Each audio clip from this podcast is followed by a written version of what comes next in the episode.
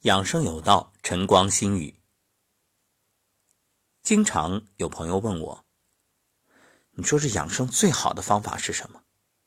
确实，这也是我一直在思考的问题。在我看来，法无定法。你说什么是最好的？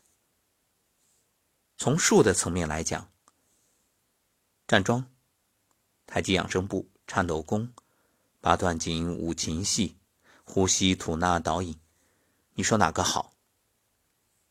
都好，要选择你所喜欢的，并且适合你的。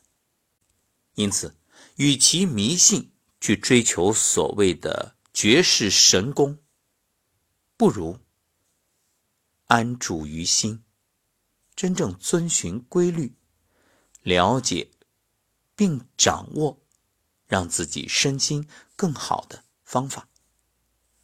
俗话说：“读万卷书不如行万里路，行万里路不如名师指路。”我当然算不上名师，但是我可以作为大家的陪伴者，与各位一起探索、学习、前行，在不断积累的路上，把老祖宗的各种智慧。承继下来，加以运用。所以今天想和大家探讨的话题就是最好的养生。前面说了，最适合的就是最好。尽管法无定法，但终究要有一个原则可以指导我们。也就是在你养生的时候，在你选择养生方法的时候，要用这个原则。去套一下，看看是否符合这个标准，符合的就适宜，不符合的就放下。那么这个原则究竟是什么呢？我们先来谈一个话题。各位，大家想想，究竟生命在于运动呢，还是静以养生呢？这动和静。究竟该选哪一种？又该如何切换？怎么把握呢？想必大家会说，当然是动静结合了。是啊，一张一弛，文武之道；一动一静，一阴一阳。这本身就是中医所倡导的，不偏不倚，以中为度。好，这个毋庸置疑。那么，究竟什么时候该动？什么时候该静呢？今天就送给大家四个字，叫做“身动心静”。这么一说，想必很多听友会豁然开朗。对呀，你看，身动可以促进全身气血运行，加速体内有害物质的排泄。所以，当你做到身体处于动的状态，注意。这个动是有度的，不是剧烈运动，而是适度、适当的运动。所谓流水不腐，户枢不蠹。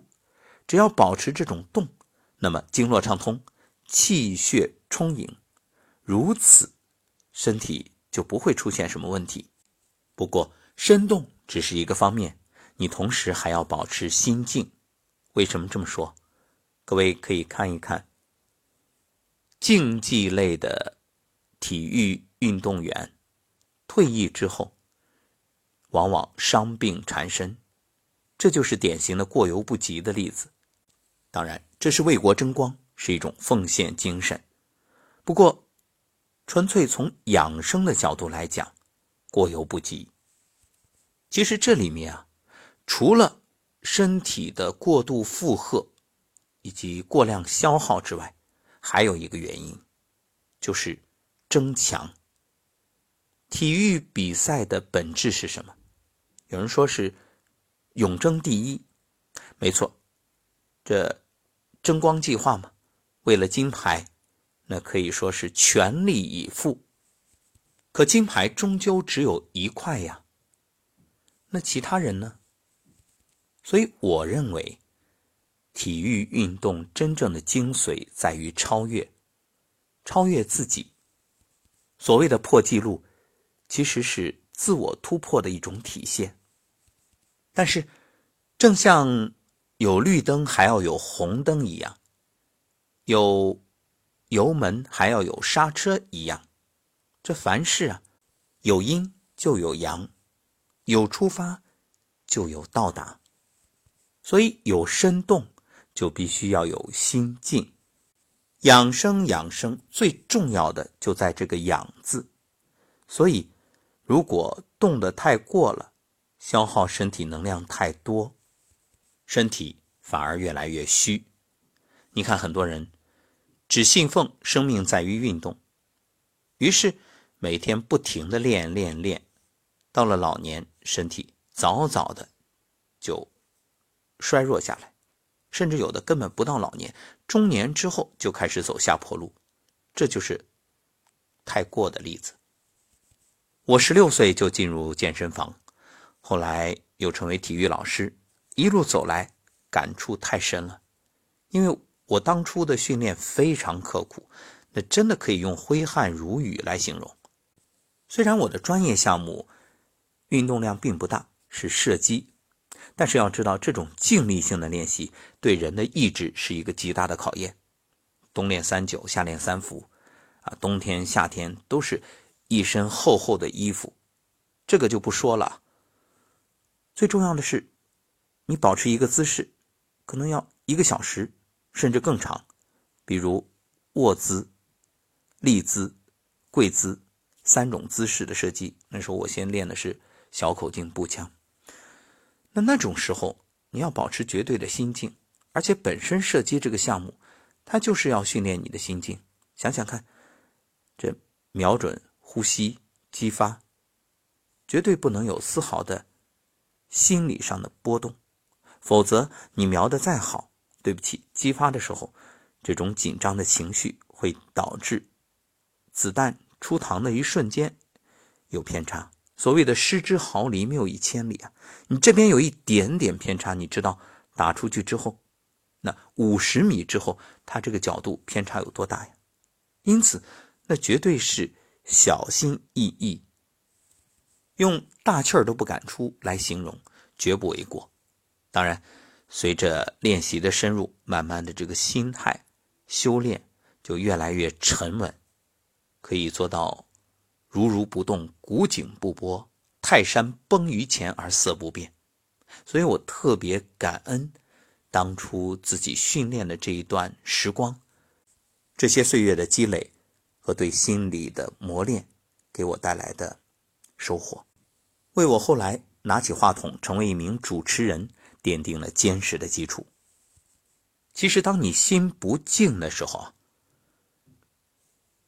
不仅养不好，而且还在另一重消耗。我们说思伤脾，为什么？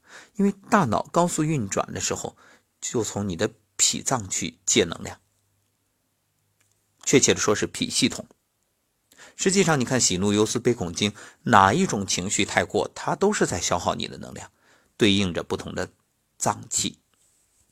所以你看，凡事都讲阴阳，所谓的动则生阳，而静以养阴。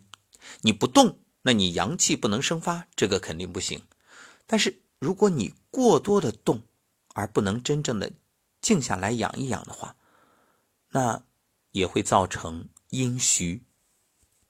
你看大自然，我们讲天人合一，这一年四季，春夏秋冬，它本身就在滋养你不同的能量。春夏养阳，秋冬养阴，所以春夏适宜动。你看万物萌动，而秋冬呢适合静，主收主藏，所以春生夏长，秋收冬藏。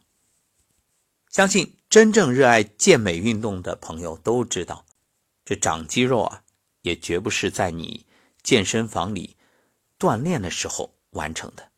靠什么？吃和睡不可或缺。因为你锻炼，即使是肌纤维在撕裂，是在进行一种破坏。我们都知道，细胞的繁殖啊，它要分裂啊。那么，在你吃和睡，保证营养。和身体自我修复的过程当中，它才能够重新去建立，重新的去生长，所以叫不破不立。因此，从养生的角度来说，动只是完成了一半，静才是让你更好的自我滋养。所以，这里同样是运动，你会发现，有的人身体很好，有的人越练越糟。他有一个根本的区别，就在于你在运动的时候，当然一个是度，不要太过于剧烈；还有一个，你的运动心有没有静下来。如果心是静的，你会发现不管做什么都很愉悦。无论是健身房也好，甚至在家里做做家务，你都很开心。这都可以养你，这都是养生啊。反过来，如果今天你是逼着自己去健身房，然后心不甘情不愿，草草了事，只是敷衍，自我安慰，我练了，实际上呢，得不到什么真正的滋养。也没有什么提升，为什么？因为你身心不合一，内在是抗拒，而且往往在这种不想练的时候，特别容易受伤。因为你是应付，所以每一个动作你可能做不到位，包括你的热身也不充分，这练完之后的放松可能也是草草了事。所以很多人就是这样求得自我安慰啊，觉着哎呀，我今天晚上要喝酒，所以我草草的，嗯。抽个时间跑那儿，哭哭哭，二十分钟练完了，没有用的。这样的练，不如不练。因为当你心不静的时候，越练越乏，越练身体越差。因为这个时候机体是处于一种紧张状态，气血运行受阻。你看，我们锻炼的目的就是通经络、行气、活血，而你现在心烦意乱，本身就有这种抗拒。那就可以说是事与愿违，甚至有人是很生气去锻炼，那你这种烦恼、怒气攻心，不仅无益，反而有害，而且特别危险，因为发生伤害的几率极大，你很可能会受伤。而且我们知道啊，生气的时候血液当中有毒素，这个毒素因为你的运动加速了血液循环。你说它到底是在修复你的机体、滋养你的细胞，还是在伤害你的各大器官呢？当心静下来，人就处于放松的状态，经络通道打开，气血运行畅通，身体各器官功能恢复，免疫力增强，人体自有的防病与自愈能力都会体现。正所谓有念则生缘起，缘起则生因果，一念放下，万般自在。所以最怕的是什么？那既然身动心静是养生的原则，那反过来，身不动而心不静，肯定就更多伤害了。这样。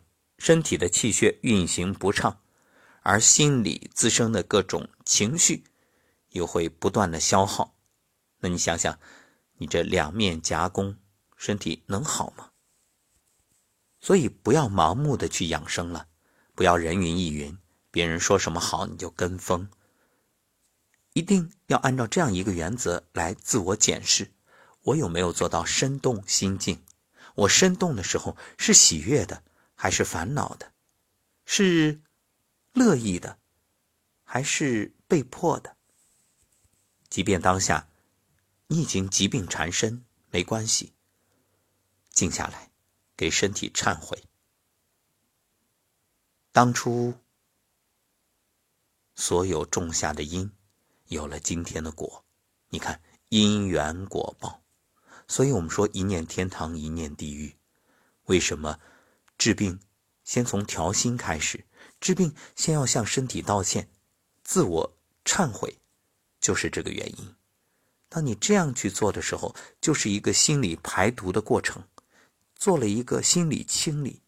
其实心理清理了，身体自然也清理了，因为心的毒素会影响到身体。当你真正明白了这个道理，我相信今天的这四个字。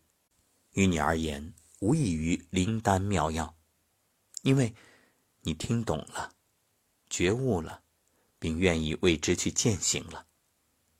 未来的路，让自己心平气和，然后呢，良好作息，也制定相应的运动的计划，一点一点退病还原，让病从哪儿来就回哪儿去。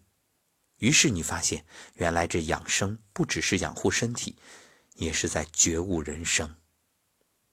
感谢收听，我是梧桐。